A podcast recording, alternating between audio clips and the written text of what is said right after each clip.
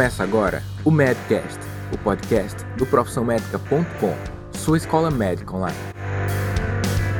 O Medcast é um conteúdo exclusivamente voltado para médicos e estudantes de medicina interessados em atenção primária à saúde.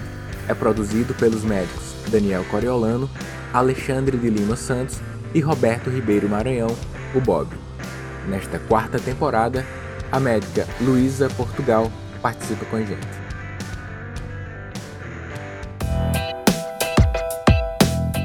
Se você escolheu ouvir esse podcast, eu acredito que você já deve ter percebido que a comunicação na medicina é tão essencial quanto a atualização técnica em diagnósticos, condutas, tratamentos. Só que antes de continuar, te apresentar algumas reflexões, sugestões para que você possa melhorar a sua comunicação, eu preciso esclarecer uma coisa. Eu entendo que quando eu falo a importância da comunicação na medicina, eu dou margem a duas interpretações a comunicação direta com o seu paciente e a comunicação coletiva em apresentações. Então saiba desde agora que nesse episódio eu falo sobre apresentações públicas, ou seja, comunicação médica para várias pessoas. Se você tem interesse nesse tema, então segue comigo no episódio de hoje.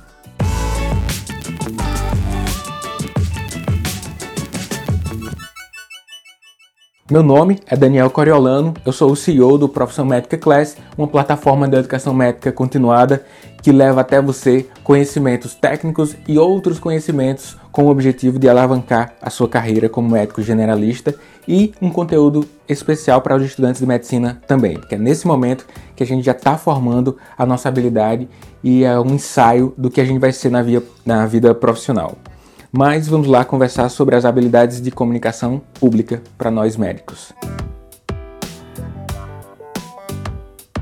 Eu lembro muito bem quando eu cursava lá o ensino médio, eu tive que fazer uma apresentação durante uma aula de história, um trabalho lá da disciplina.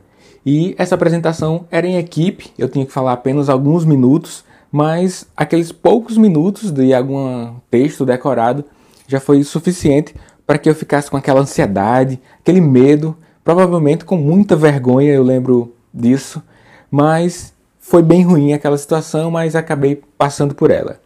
Eu, lembrei, eu lembro agora, relatando esse, esse meu passado, que tem uma frase de Nietzsche que ele diz que aquilo que não me mata só me fortalece. Então acho que cabe bem nesse conceito. Mas um tempo depois, já na faculdade de medicina, as apresentações públicas ficaram cada vez mais frequentes. É, eu não tinha um bom desempenho no início, mas as coisas foram melhorando aos poucos quando eu percebi que aquela habilidade precisava ser desenvolvida. Eu entendo que a habilidade de comunicação depende mais de técnica e de treino do que propriamente de uma habilidade inata ou algo como dom. A comunicação é algo que nós precisamos aprimorar a cada dia. Não importa o quanto nós nos sintamos aptos, sempre podemos avançar para que a nossa mensagem seja passada com mais clareza em diversas situações. Seja em situações onde você está lá palestrando para uma grande quantidade de pessoas, seja numa entrevista que o médico é muitas vezes solicitado, onde vai atender, seja numa entrevista escrita, né? A habilidade de comunicação escrita também é, é algo a ser pensado, mas no podcast de hoje estou falando mais na falada. Seja no podcast aqui, se você porventura tiver a ideia de criar uma rádio aí na sua faculdade, um podcast da sua turma, é algo que deve ser levado em conta, a sua habilidade de comunicação. Senão vai ficar parecendo uma leitura dinâmica, enfim, é algo que nós todos devemos melhorar e a gente não deve se sentir é, num, num patamar de finalização dessa habilidade, a gente sempre, sempre tende a melhorar. Hoje, como professor da graduação de medicina, eu chamo sempre a atenção para cada um dos meus alunos para a importância que desde os primeiros semestres a gente tem que aprimorar de forma mais consciente essa maneira de falar em público. Todo mundo já teve que apresentar um seminário e saber de forma consciente que nós precisamos melhorar a forma como nós apresentamos as nossas ideias em um seminário, por exemplo, é algo que vai fazer nos, nos evoluir nas nossas técnicas, nas nossas habilidades é, de comunicação pública. Só que, lógico, que eu entendo que o erro é um processo inerente do aprendizado, mas hoje é mais pertinente falar sobre teste de conceito, ou seja, quando você faz uma apresentação pública e erra é provável que você errou porque você colocou em prática um conceito que você tinha sobre a apresentação e não deu certo. Então, normalmente a gente substitui o erro, a palavra erro, por teste de conceito. Então, à medida que você faz vários testes de conceitos, aí você tende a lapidar a sua forma de se comunicar, eliminando as partes que você julga ruim e deixando sempre cada vez melhor as partes dos conceitos que você julga como bom. Então, para ficar claro, o teste de conceito ele ocupa um lugar, ele ocupa o um lugar que, que em outro momento o improviso ocuparia. O improviso é muito arriscado. Se você for falar, é bom que fale algo bem planejado. Se você for falar de improviso, é provável que você não se sinta tão satisfeito ao final da apresentação. Então, esse teste de conceito ocupa o lugar do improviso. E saiba também que o teste de conceito é algo pautado em certa lógica, não é algo aleatório. É um conceito construído com uma base sólida em alguns elementos que você tem, ou de ver outras pessoas realizando apresentações e você vai ver se aplica para você, ou então alguma literatura relacionada à melhoria da habilidade de comunicação. Mas chega de muita teoria, vamos lá falar sobre pelo menos três dicas para que você possa melhorar o seu desempenho em apresentações dentro do âmbito da saúde, dentro do âmbito da medicina. Anota aí de forma mental ou então aí no bloco de notas que você está acompanhando aqui o Medcast. A primeira dica é tenha conhecimento sobre o tema. Só que você pode pensar comigo nesse momento. Tá de brincadeira, Daniel? Ter conhecimento sobre o tema? Lógico, isso é o mínimo. Vai nessa. Eu já acompanhei muitas apresentações e já percebi que as algumas pessoas, poucas pessoas, apresentam de forma bem superficial um tema. E se as pessoas estão ali para te ouvir falar, leve conhecimento de qualidade, leve conhecimento que você tem aquela percepção que as pessoas não sabem. E, sobretudo, se aprofunde é, pelo tema que você vai falar. Busque em várias fontes para basear o que você vai falar, porque dentro daquele público, quando você vai falar para muitas pessoas, tem um público bem variado. Algumas pessoas realmente não sabem de nada sobre o tema que você vai falar, outras já têm um conhecimento intermediário e é possível que as duas têm um grau de anseio para captar informações de forma similar. Então você precisa suprir a necessidade das informações que aquelas pessoas têm ansiedade por ter através do que você vai falar da sua comunicação. Então tenha conhecimento robusto sobre o tema é a primeira dica. A segunda dica é leve em consideração a sua comunicação não verbal. Você, sem dúvidas, já percebeu que as informações não verbais são importantes na vida. Lembra da última vez que estava conversando com algum amigo e ele, de forma até um pouco discreta, olhou ali no relógio, ou então passou a mão na cabeça, ou quem sabe ficou balançando as pernas? Bem, ele não falou nada que está apressado, mas você percebeu com a linguagem corporal que ele não estava muito afim de conversa. Outra coisa é você, em uma palestra, ficar olhando no relógio. Com certeza, o público que está olhando para você ali, ele está fazendo uma avaliação. Você está sendo constantemente avaliado, não apenas pelo que você fala, mas pelo que você faz.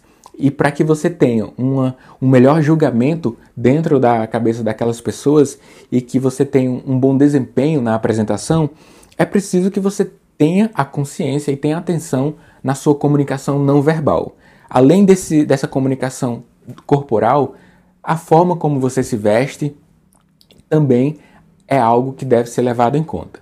Cada público vai demandar um investimento, então você tem que se adequar ao local onde você vai. Você pode, de forma revoltada, dizer que vai se vestir do jeito que quer e você assume todos os riscos para isso, mas saiba que você está sendo constantemente avaliado. Se você quer ser bem avaliado da sua apresentação e que as pessoas saiam dali com informações transformadoras.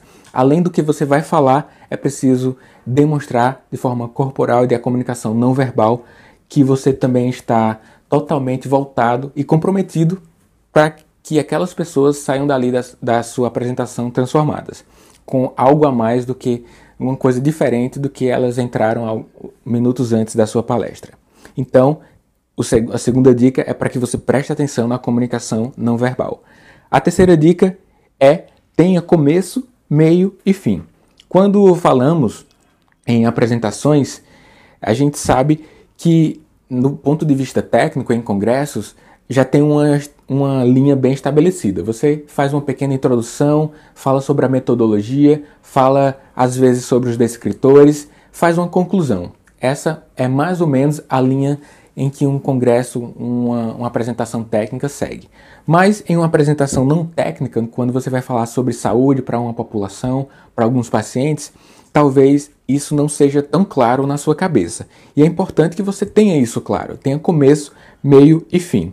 Normalmente, quando se faz uma apresentação com temas relacionados à saúde, você pode começar com uma problematização do tema, em seguida apresenta alguns exemplos sobre como os problemas res resultaram em doenças ou problemas de saúde e no final você pode fazer o que se chama em apresentações de CTA, que é Call to, to Action, ou, ou uma chamada para ação. No final você deixa uma chamada para alguma ação de forma que, com que aqueles pacientes possam colocar em prática alguma dica que você vai dar. Vou dar um exemplo para que fique mais claro. Imagina que você vai falar sobre diabetes tipo 2. Então, você pode iniciar a palestra falando sobre os problemas relacionados a diabetes tipo 2. Aí você vai falar de forma com uma linguagem mais inteligível, de forma mais fácil de entender para aquelas pessoas que estão ali. Sobre o que, o que é resistência insulínica, sobre o aumento do nível glicêmico, sobre o, o quão grave é a manutenção desse nível glicêmico alto. Em seguida, você pode falar de algumas complicações da diabetes tipo 2 citar alguns exemplos, lógico que respeitando a ética médica, citar a complicação de fundo do olho, vai dizer que a pessoa pode ter comprometimento da visão, pode citar as amputações e no final propor algumas medidas para que aquilo não ocorra com aquelas pessoas, como uma alimentação mais saudável, uma atividade física. Então você percebe com esse exemplo que eu dei que eu comecei problematizando, explicando o que é a doença, no meio, coloquei alguns exemplos e no final eu sugeri que as pessoas colocassem em prática uma mudança de estilo de vida. Esse é um exemplo de apresentação que tem começo, meio e fim.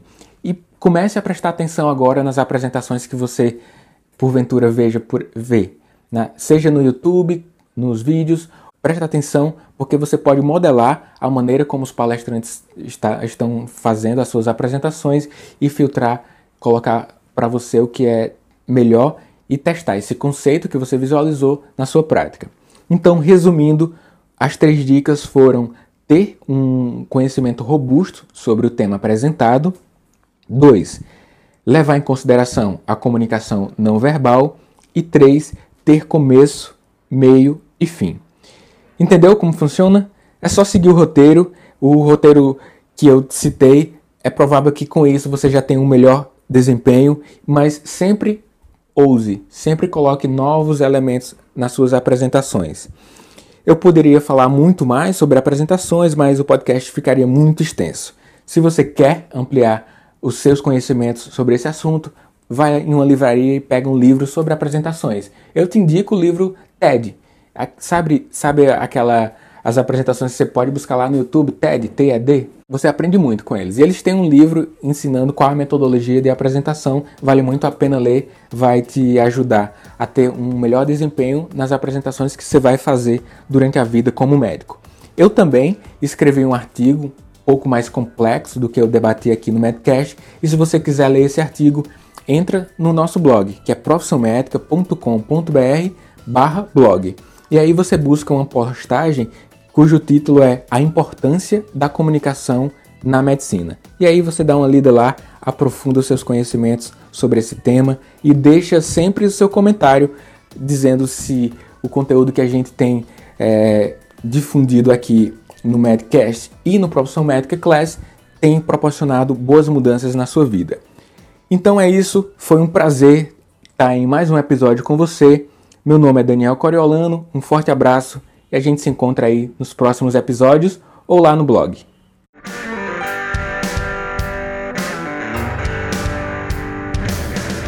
Você ouviu mais um episódio do Medcast, um oferecimento profissionmedica.com. Entre no nosso site e tenha acesso a todo o conteúdo relacionado à sua educação médica continuada.